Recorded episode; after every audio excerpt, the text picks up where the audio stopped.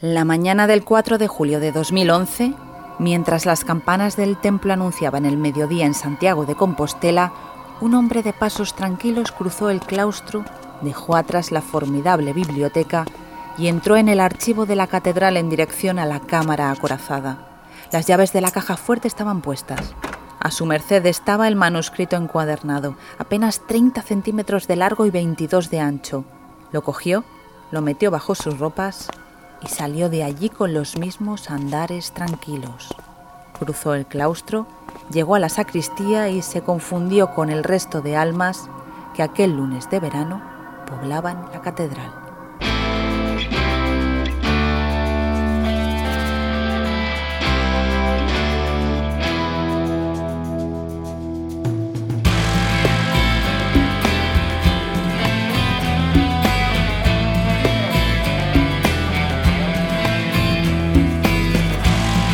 Soy Ana Vallabriga y estás escuchando el podcast Sin Ficción, el podcast de la editorial Al Revés sobre crímenes reales y literatura. Desde 2018 la colección Sin Ficción, dirigida por la escritora y periodista Marta Robles, aborda crímenes reales contados por los periodistas que siguieron, en primera línea, cada uno de los casos.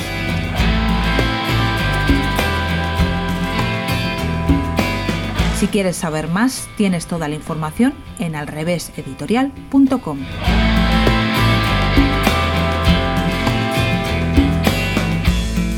Soy Luis Rendueles, soy periodista, soy asturiano. Mi madre me regaló de pequeño muchas novelas de Agatha Christie y a lo mejor por eso estoy aquí. Me gustaba el cine negro y me sigue gustando. Me gustan los crímenes reales, aunque solo para escribir de ellos. Y soy autor de Los ratones de Dios, de la colección Sin Ficción.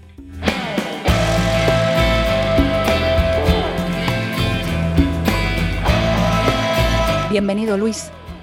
Muchas gracias, Ana. Bueno, hoy vamos a hablar sobre el robo del Códice Calixtino de la Catedral de Santiago, un caso cuya investigación refleja a Luis, como comentaba en su libro Los ratones de Dios. ¿Por qué edición vaya el libro, Luis? Pues me has dicho tú que va por la cuarta. Te he dicho yo, esto no podemos decirlo así en directo. Te lo he chivado yo.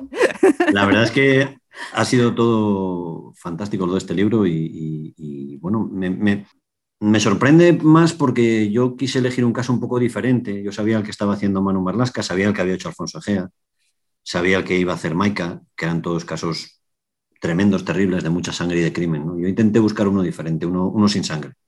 Y lo hiciste sobre el robo del Códice Calixtino. Ahora vamos a empezar un poco a, a ir desgranando, pero podríamos decir que el auge del Camino de Santiago en los años 90 fue lo que provocó que en julio de 2011 se robara el Códice Calixtino. Esto es un efecto mariposa casi, porque hasta los años 90 el Camino de Santiago estaba en decadencia. ¿Cómo era por entonces el camino? El Camino de Santiago desde el principio, y eso viene en el Códice Calixtino, eh, desde el principio, desde el Códice del siglo XI, fue una formidable operación de marketing. La Iglesia Católica en eso es, es una maravilla y se hizo para intentar competir con el, con el Vaticano. De hecho, se dijo que el Códice Calistino lo había escrito el Papa Calisto II, lo cual por lo visto es falso. Hay multitud de leyendas, eso tuvo todo tipo de etapas, todo tipo de épocas. Hay peregrinos, y vienen en el libro, en el siglo XVIII ese marketing hablaba de que en la Catedral de Santiago de Compostela estaban lágrimas de la Virgen María al llorar por la muerte de Jesús, e incluso leche materna que la Virgen María daba a Jesús. ¿no? Evidentemente todo ese tema de, fieles y de marketing se ha ido, ha ido evolucionando, pero a la pregunta de cómo estaba hasta finales, es un impulso que da Manuel Fraga y el gobierno de Fraga, eh, que son los que recuperan el sacobeo y recuperan la, llegada masiva de, peregrinos, turistas, muchos mm, desde sitios lejanísimos y muchos movidos por la fe. En un principio, de una forma, hasta esos años era artesanal, y luego se convirtió en un verdadero, una verdadera industria, con agencias y con paquetes de viaje organizados en todo el mundo. La Catedral de Santiago se convirtió, a partir de los años 90, que tú dices, en una máquina de recaudar dinero, además de muchas otras cosas.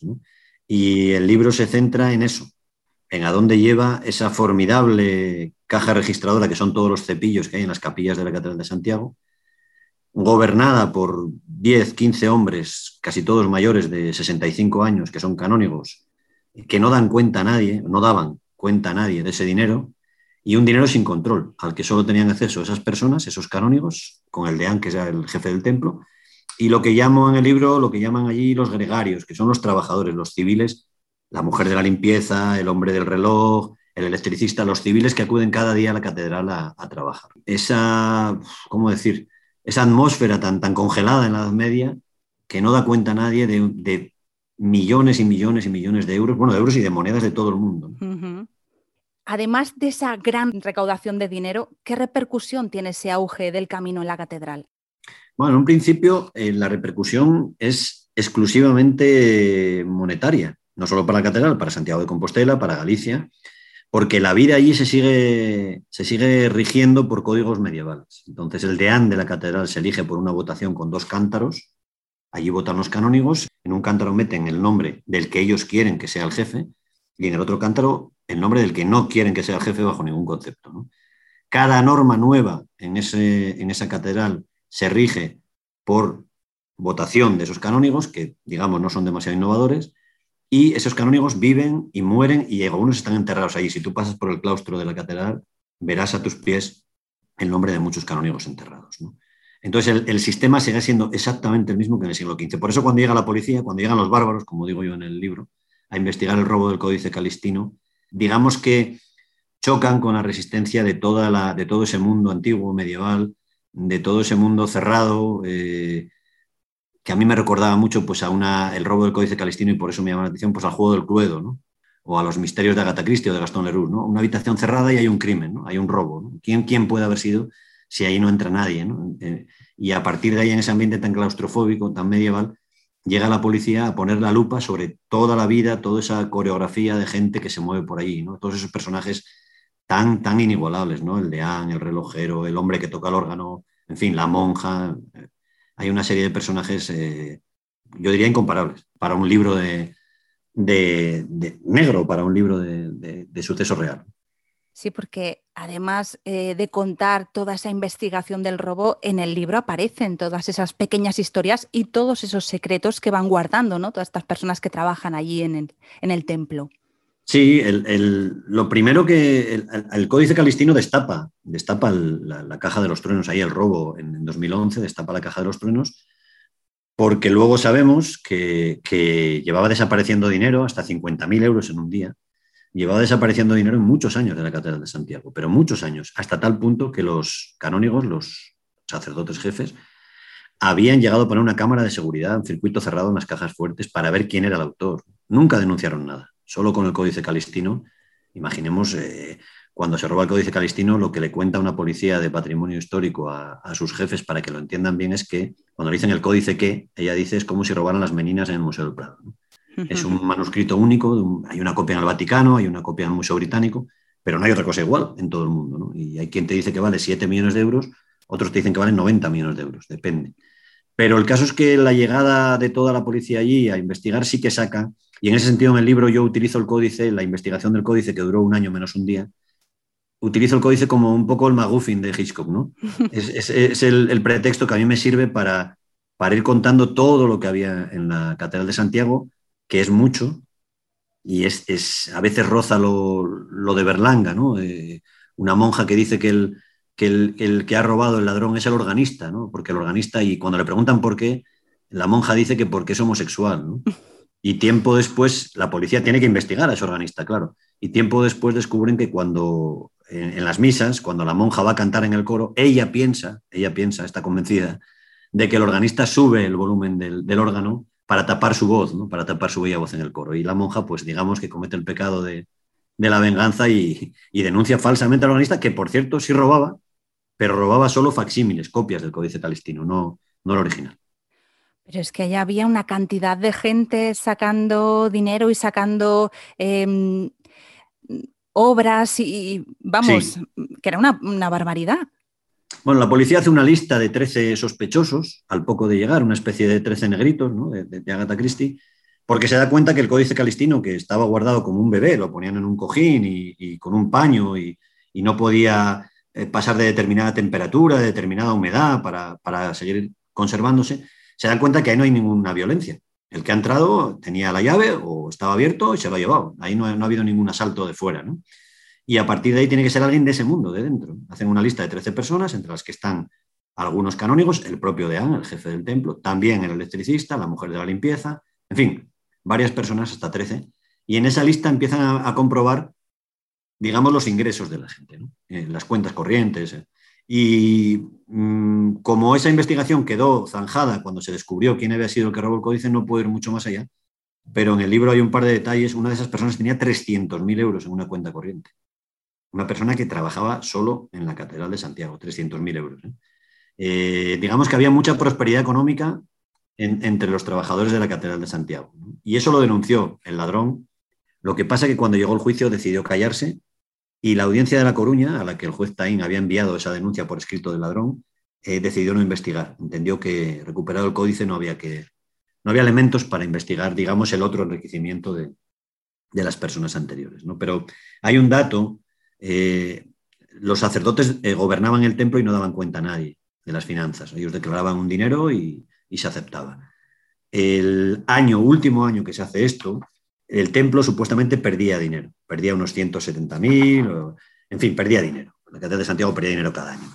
En el momento que se releva a los sacerdotes y lo toma una persona civil, puesta por la Junta de Galicia, al año siguiente, milagrosamente, el templo gana 185.000 euros. Es decir, hay 350.000 euros de diferencia. Si somos, si somos poco, poco fieles, podemos empezar a pensar, pero es que lo mismo, el año antes del Códice Calistino del robo, se declaran 570.000 euros en donativos. En un año, la Catedral de Santiago. Al año siguiente, cuando esas cuentas no las hace la Iglesia, sino que las hace un, civil, un ejecutivo, nombrado por la Junta, repito, los donativos pasan de 570.000 a 1.030.000. O sea que ha habido un milagro eh, de devociones en un año, o por el camino se quedaban, y el cálculo lo hizo la policía, entre un 25 y un 30% de los donativos que las personas dejaban en la catedral se quedaban pegados a los dedos de, algunas de las personas que estaban allí, al menos del electricista, que se llevó, además del códice y mucho antes del códice, dos millones y medio de euros en billetes. Dos millones y medio de euros en billetes. Qué barbaridad. Claro, nadie denunciaba porque esto es como el lazarillo de Tormes, ¿no? Mm, todos acababan cogiendo, ¿no? Y, nadie decidía. nunca lo vamos a saber cómo y cuándo. Hay un, hay un momento en que la inspectora, de, la inspectora de policía acude al deán, al jefe de los sacerdotes, cuando ya la policía ha descubierto que falta dinero desde hacía muchísimo tiempo y que no han puesto ninguna denuncia, ¿no? Y, la, y la inspectora le dice, pero ¿cómo es posible que ustedes no pidieran ayuda? Si, ven que están robándoles aquí, nosotros no podemos ayudarles si no lo denuncian. Y el deán, el, sacerdote, le dice, hija mía, donde hay queso siempre hay ratones. De ahí viene el título del libro y de ahí viene también, digamos que el sacerdote hasta lo entendía, que, era inevitable que alguien cogiera. Lo que pasa que eso fue, los últimos años fue ya un disparate absoluto. Había mucho miedo a hacerlo público. Imagínate que la iglesia hubiese hecho público que faltaban 50.000 euros un día en la caja, otro día 30.000, otro día 15.000. Imagínate el escándalo en, Santiago de Compostela de que, no hay ningún control sobre el dinero de los peregrinos. Es posible, el, el, el Castiñeiras, el ladrón, el, electricista, todo es una historia de rencor en un principio. Y, a él le han prometido eh, su amigo, el sacerdote, antes de ser jefe del templo, cuando era un sacerdote más, cuando era un canónigo más, don José María, le ha prometido que le va a hacer un contrato para siempre de electricista. Y cuando le hacen deán, cuando le hacen jefe, pues no puede ser. Eh, Manolo, como le llaman el Chispas, dice que le deben 40.000 euros, intenta arreglarlo, intenta ir a juicio, le hacen varios desplantes, él se siente muy humillado, lleva 25 años trabajando en la catedral, se siente abandonado y es ahí cuando decide robar lo que más daño le puede hacer al Deán, que era su libro favorito, que era el Códice Calistino. A partir de ahí se sucede una investigación que es, a mí me gusta mucho también porque es una investigación artesanal, casi no hay teléfonos móviles, casi no hay cámaras, entonces es un policía asturiano con bigote y una mujer policía castellana contra un señor gallego, ¿no? Contra un señor gallego cada día a la puerta, porque él sigue yendo a misa después de robar el, códice calistino cada día, ¿no? Y a la puerta de la catedral cada día, Manuel, vamos a hablar. Y Manuel, déjame en paz, hombre, no tengo nada que decir. Les decía cosas como, cualquier día levantan ustedes el banco de una capilla y el libro está debajo y aparece. Y, y con ese juego del gato y el ratón, pues estuvieron 364 días. Madre mía, pero vamos, vamos a ir un poco hacia atrás. ¿Cómo se descubre el robo? Bueno, el robo se descubre, lo descubre el deán cuando, cuando va a la sala corazada, la sala de la caja fuerte, y ve el cojín del códice y ve que no hay nada. Esperan un día Es un librillo muy pequeño, son 30 centímetros por 22. Esperan un día para denunciarlo por si acaso hubiese sido un despiste, hubiese sido pues alguien que hubiese cogido el libro para mirarlo, en fin, cualquier cosa. ¿no?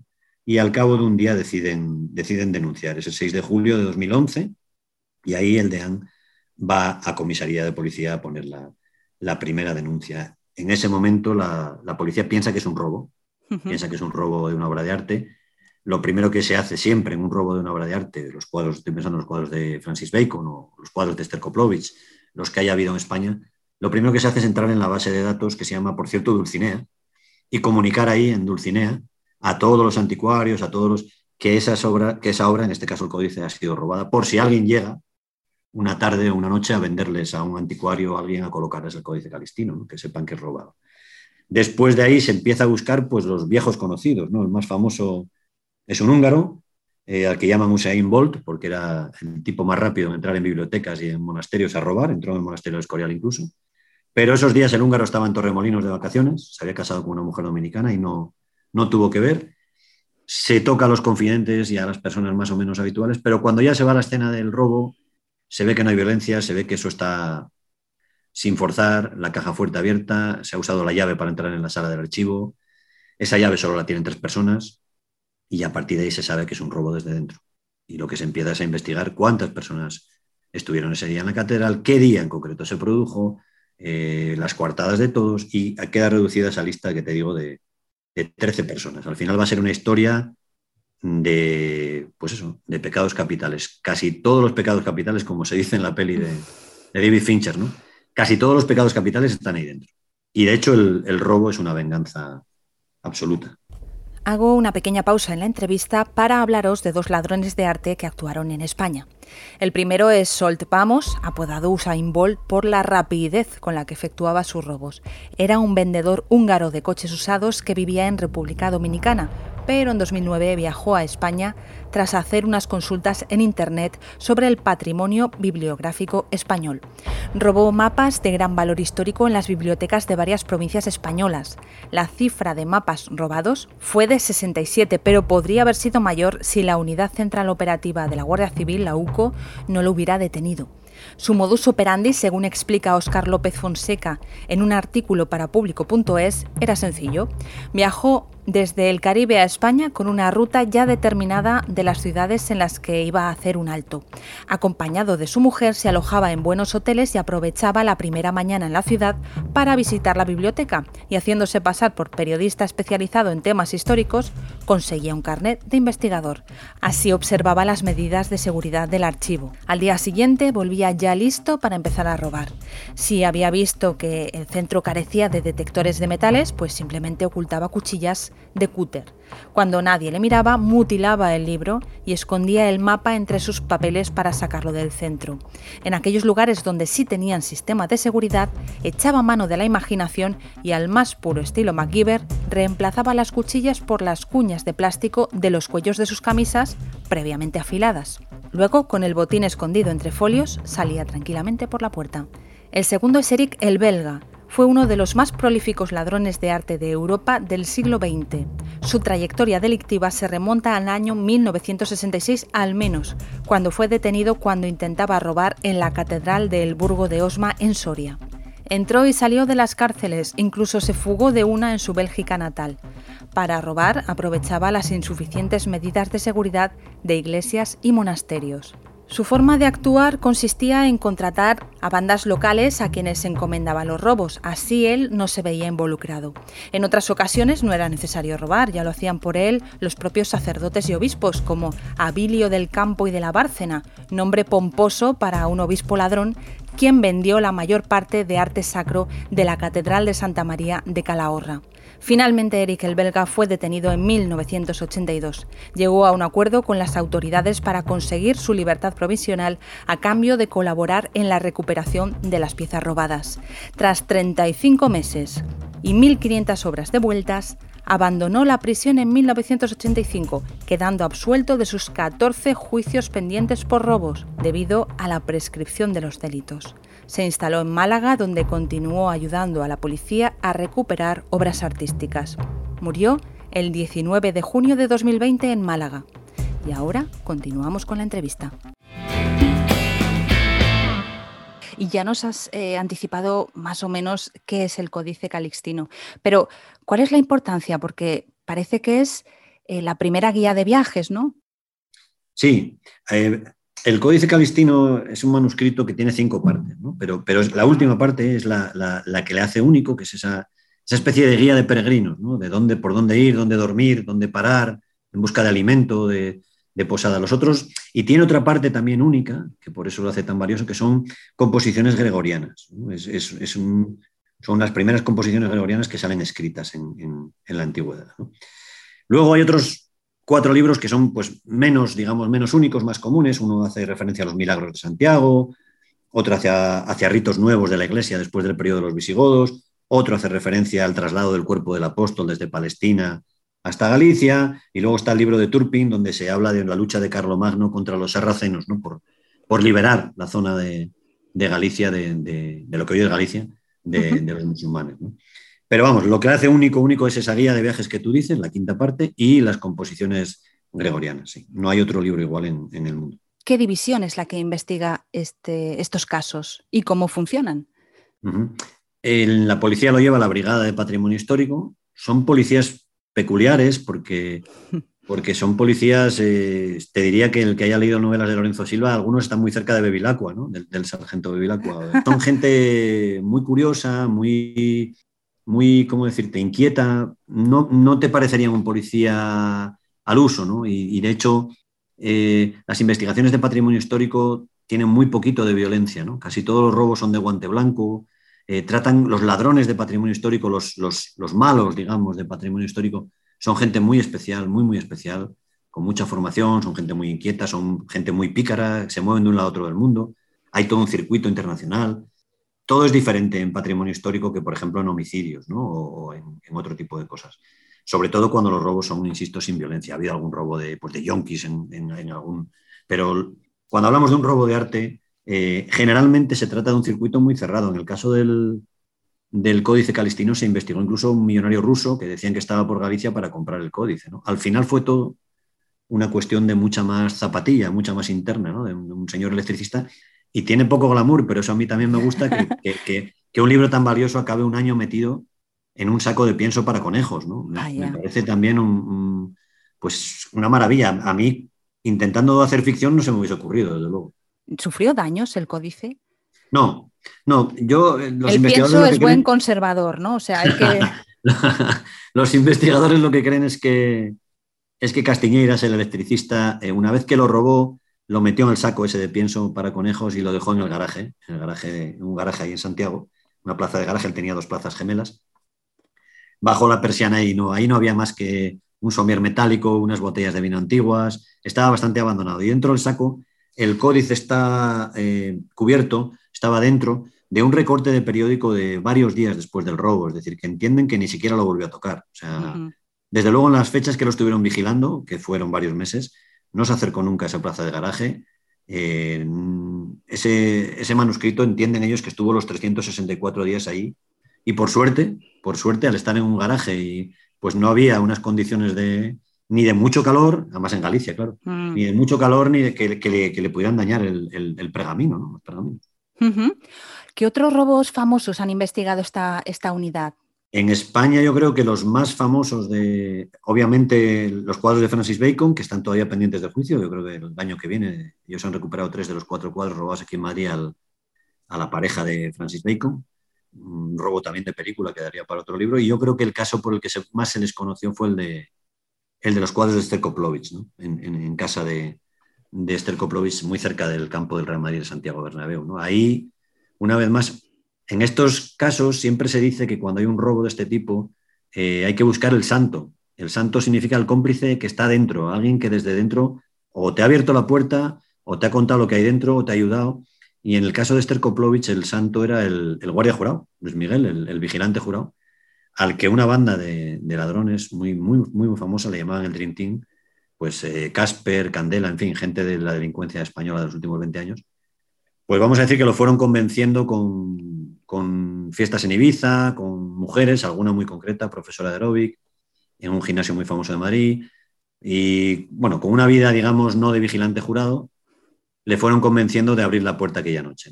Eh, intentaron fingir que, que la habían golpeado y atado, pero enseguida la policía se dio cuenta y los cuadros finalmente se recuperaron. Eh, ¿Siempre hay ya un comprador preparado? No, no, no.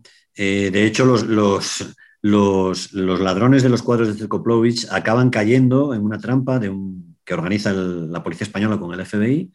El FBI detecta, avisa a España de que se está intentando vender esos cuadros en, Estados Unidos a un, a un traficante latino y el FBI fabrica, fabrica un posible comprador, que en realidad es un agente, eh, al que llaman Mr. Mike, y Mr. Mike se pone en contacto con los ladrones para comprarlos, para comprar los cuadros. Los ladrones obviamente no se fían, pero claro, quieren darle salida a los cuadros y quieren, los cuadros les queman, quieren, quieren soltarlos y ganar dinero. Y entonces quedan en un hotel de Madrid, en el Mería de Capitanaya, el tal Mr. Mike, para que le hagan una muestra, que le enseñen un cuadro, creo que fue un cuadro de Peter Bruegel, y cuando está enseñando, en el momento que, enseña, que va a enseñar el cuadro, pues la puerta del hotel se cae abajo y entran ahí 40 o 50 policías y, Madre mía. y lo detienen. Luego recuperar el resto de cuadros fue, fue más laborioso, pero no, no, siempre hay un, no siempre hay un robo por encargo. No, no. Puede haberlos, puede haberlos. Hay muchos robos en Europa, en, en museos que están sin esclarecer y, y es posible que jamás sepamos cómo se hicieron, pero no siempre tiene por qué haber un encargo.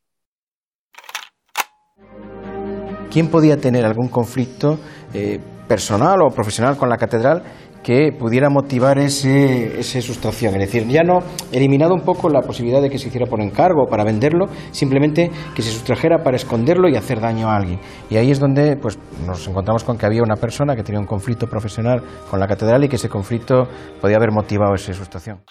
¿En qué momento eh, saben ya quién es el, el ladrón? Hay un convencimiento de que es él, hay unas imágenes suyas en una cámara de seguridad, pero ahí no se ve nada, no se ve que simplemente sale caminando. Eh, él dice que va a rezar a la tumba de un canónigo que le ayudó mucho, un canónigo del que él hizo de Lazarillo, un hombre que se quedó ciego, un sacerdote que se quedó ciego, se fue muriendo poquito a poco, y él hacía de Lazarillo y al que de paso le robó la llave del archivo que lo usó para entrar en el códice. Y hay un momento de convencimiento policial, digamos, de, que, tiene que ser el electricista. ¿no?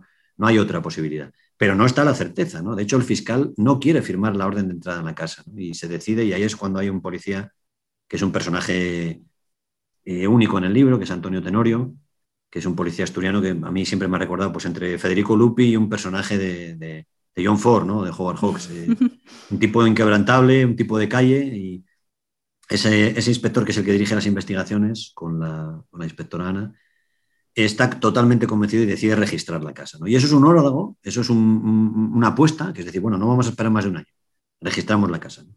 Y ahí se producen unas escenas tremendas porque eso dura más de 17 horas. Eh, el electricista ha ido comprando pisos con todo lo que había robado antes del Códice Calistino. Y claro, imagínate la policía registrando esa casa y encontrar en billetes de 30, de 40 países, pues 1.600.000 euros. Claro, la primera sensación es que ha vendido el Códice Calistino y que el millón seiscientos mil euros es del Códice Calistino. El electricista, claro, el, el, electricista les dice, delante de ellos, les dice, cuando están registrando su, su, casa, les dice, este es el dinero de mis ahorros, ¿no? de 30 años de trabajo. Bueno. El caso es que eso se va alargando, no aparece el Códice Calistino, no aparece, no aparece. Le registran las películas de vídeo. Al final hay una maniobra final que es la que rompe al, rompe al, consigue el éxito, ¿no? Y es una maniobra muy arriesgada, son muchas horas, es de noche. Ahí está Manolo, el electricista, ahí está su hijo, eh, que luego fue absuelto en el juicio, y su hijo, se, el, y están los policías en un descanso, ¿no? ya es de madrugada, los policías están descansando, están todos tomándose algo, pero va a continuar el registro, faltan cosas por registrar. Y hay una escena ahí en la calle en la, que está viendo el policía desde el café, y es el hijo chillándole al padre, ¿no? diciéndole, di lo que sea ya de una puta vez. ¿no? El hijo se desespera.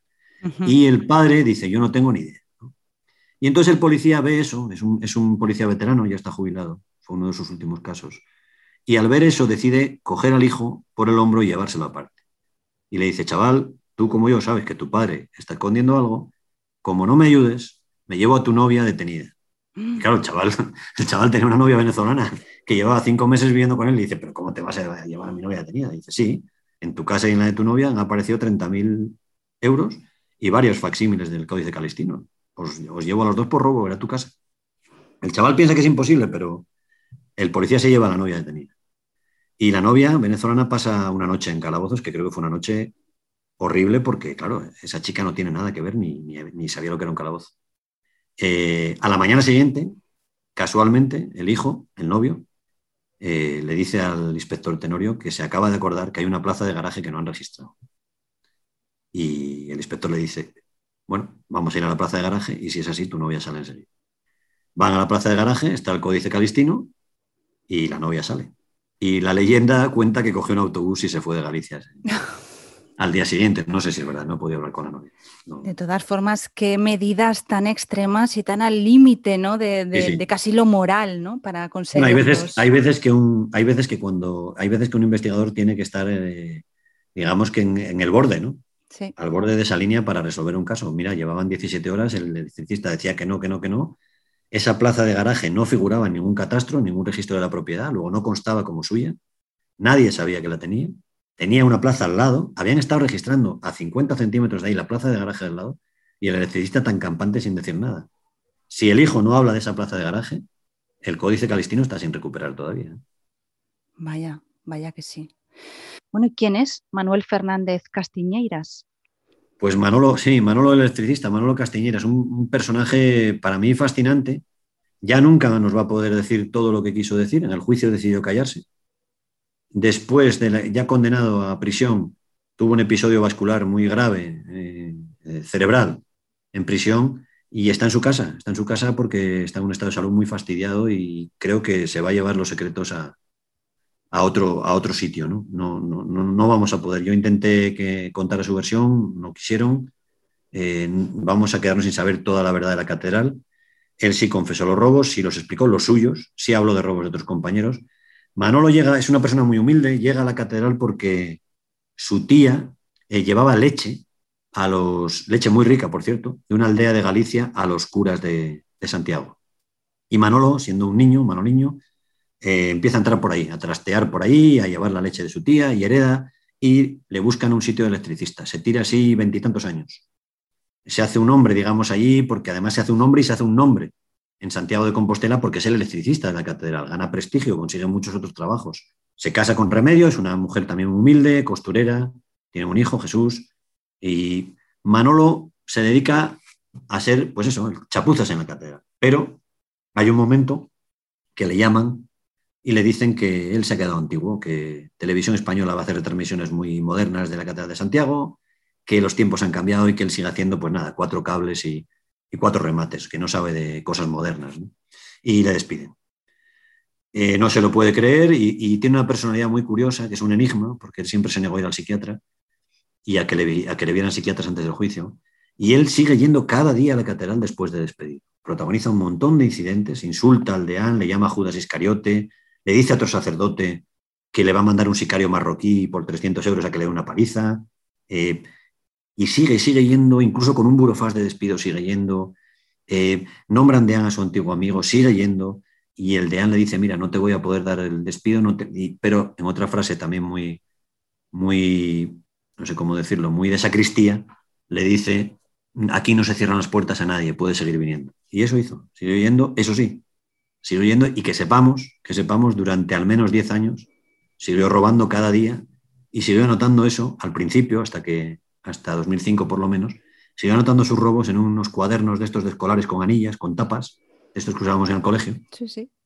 Y esos cuadernos son una maravilla porque son los cuadernos de un contable humilde, ¿no? de, un, pequeño negocio familiar. ¿no? 24 de marzo eh, fui a misa, recé el rosario, tomé café y la línea de abajo pone, saqué 7.260 euros. Una flecha y el equivalente en pesetas. No hay, es literatura económica. Solamente el día de su cumpleaños pone, después del dinero que saca, pone, saqué tanto dinero, creo que ese día fueron muchos, 12.000 euros creo, y al lado pone feliz cumpleaños. Es, la, única, la única licencia de esa contabilidad. En 2005 deja de llevarla, porque tiene un, tiene un problema de salud ya en 2005, deja de llevarla y lo que queda después es de 2009-2010 es las cámaras de seguridad que le graban entrando y robando. Hay un periodo ahí que nunca sabemos si, si sigue robando, la idea es que sí, ¿no? El, tribunal que le condenó habla de que se llevó unos dos millones y medio de, entre euros y dólares de, la Catedral de Santiago. ¿Y cuál fue la condena? Ocho años y dos meses de cárcel por el Códice Calistino y por el blanqueo, porque se entendía que, se entendía que con los robos del dinero que había hecho anteriores los había blanqueado al comprar pisos. Él había comprado un piso en Santiago, había comprado otro y sobre todo un apartamento en la playa, un ático muy coqueto en, la playa de San Genjo. Es un delito de blanqueo porque lo estás comprando con dinero, con dinero procedente de un delito. En el 2026 debería salir, pero ya te digo, lleva ya un tiempo en casa, eh, lo que sería una especie de arresto domiciliario por motivos de salud porque está muy gravemente enfermo. ¿Ha supuesto un antes y un después el caso del robo en el funcionamiento de la catedral? Ya se ha anticipado un poquito, pero... Sí, sí, totalmente, totalmente. Con la, con la llegada de la policía, eh, el escándalo posterior y sobre todo en el juicio, lo que se escuchó en el juicio del descontrol, de los robos, de, en fin, de, esa especie de, gobierno, de esa casta, ¿no? Como diría alguno, de esa casta tan cerrada que había ahí, eh, sí que cambió radicalmente. La Junta de Galicia tomó el control, nombró una persona, un ejecutivo civil, por primera vez en la historia de, la Catedral de Santiago, es el que revisa las cuentas. Y ya te digo, milagrosamente, desde que revisa las cuentas alguien externo a ese mundo, la Catedral de Santiago gana muchísimo dinero y el dinero de los peregrinos hasta se ha duplicado. O sea que, eh, no sé, la tentación es pensar que, claro, que, había, que no había solo un ratón En, la catedral como Manolo, sino que había bastantes más. Manolo contó en su, en su carta al juez Taín que incluso había carreras entre los empleados, entre los gregarios del templo, porque el cepillo donde se dejaba más dinero de la Catedral de Santiago es el que está cerca de la tumba del apóstol, a la derecha del altar. Y entonces, digamos que cuando llegaba el momento de recoger el cepillo, había carreras por ser el empleado que se llevara ese cepillo porque era el que rebosaba más. Lo llevabas a mano hasta la habitación donde el dinero se dejaba. Digamos que en ese camino a lo mejor algo de dinero podía, podía caerse el cepillo. Hay un personaje en el libro que yo no pude, me hubiese encantado sacar más, eh, al que yo, eh, que es un trabajador del Vaticano, que habla con la policía española y no le puedo identificar, pero él tiene varias reuniones ahí en Santiago, fuera de la catedral siempre, y hay una frase que les dice él a los investigadores, que es, no, no se olviden ustedes nunca que la gente de la Catedral de Santiago es como un sindicato, decía sindicato en el peor sentido, un sindicato poderoso que no da cuentas a nadie, ni siquiera al Vaticano. Ese era el nivel de... Era un, gobierno propio, era como un, pues no sé, como, una ínsula, ¿no? Como, como un, pues no sé, un castillo, algo medieval que no, nadie de fuera entraba y ahora eso se rompió con el Códice Palestino y ahora sí tiene una, una serie. Antes simplemente se daba por bueno la contabilidad que los empleados de Prosegur acudían cada miércoles con un, con un furgón una polea, y esto es así, parece de Juego de Tronos, pero sí, una polea en la Rúa Fonseca subía el saco, los sacerdotes, el encargado, el administrador del templo, metía la recaudación, se bajaba al camión de Prosegur y el camión de Prosegur lo ingresaba en el banco. Y esa cantidad era la que se entendía por buena, nadie, nadie pensaba que podía faltar algo de dinero. A partir de, de ese momento sí hay un control y sí hay unas auditorías y sí hay una rendición de cuentas, sí, sí. Yo sabía que esta, sabía que esta historia iba a ser divertida. Eh, tuve el privilegio de pasar muchas horas con el inspector Tenorio, que está jubilado, es asturiano como yo, y es un gran contador de historias, debería escribir él también. Y yo sabía que me iba a divertir y que era un mundo, eh, pues lo que te digo, entre Agatha Christie, Berlanga, Hitchcock y Torrente. Y en esos cuatro, con esos cuatro, ¿qué podía salir mal? ¿no? Y efectivamente, para mí fue muy divertido, además con la, con la libertad y la, la tranquilidad que te da saber que no hay víctimas irreparables ahí. Hay gente que sufrió, por supuesto, como en cualquier delito. El códice está de vuelta, el de Ana efectivamente fue apartado de su puesto, Manolo fue detenido y encarcelado, pero utilicé este caso también, además de para aprender, para, respirar ¿no? y, para, y para dar salida a otro tipo de, literatura negra, eh, menos sangrienta si quieres, pero que dice mucho de nosotros, ¿no? lo que te decía antes de los pecados capitales. Eh, yo estoy de acuerdo con el ladrón del códice. ¿no? Si nosotros estuviéramos allí, eh, con lo fácil que era coger el dinero y si supiéramos que no nos iban a pillar, ¿qué habríamos hecho? Cada día, pues, pues no sé. Yo depende del día que me levante, pero, pero no lo sé, no lo sé. Recordad Los ratones de Dios de Luis Rendueles. Muchas gracias, Luis. Gracias, Ana, un placer.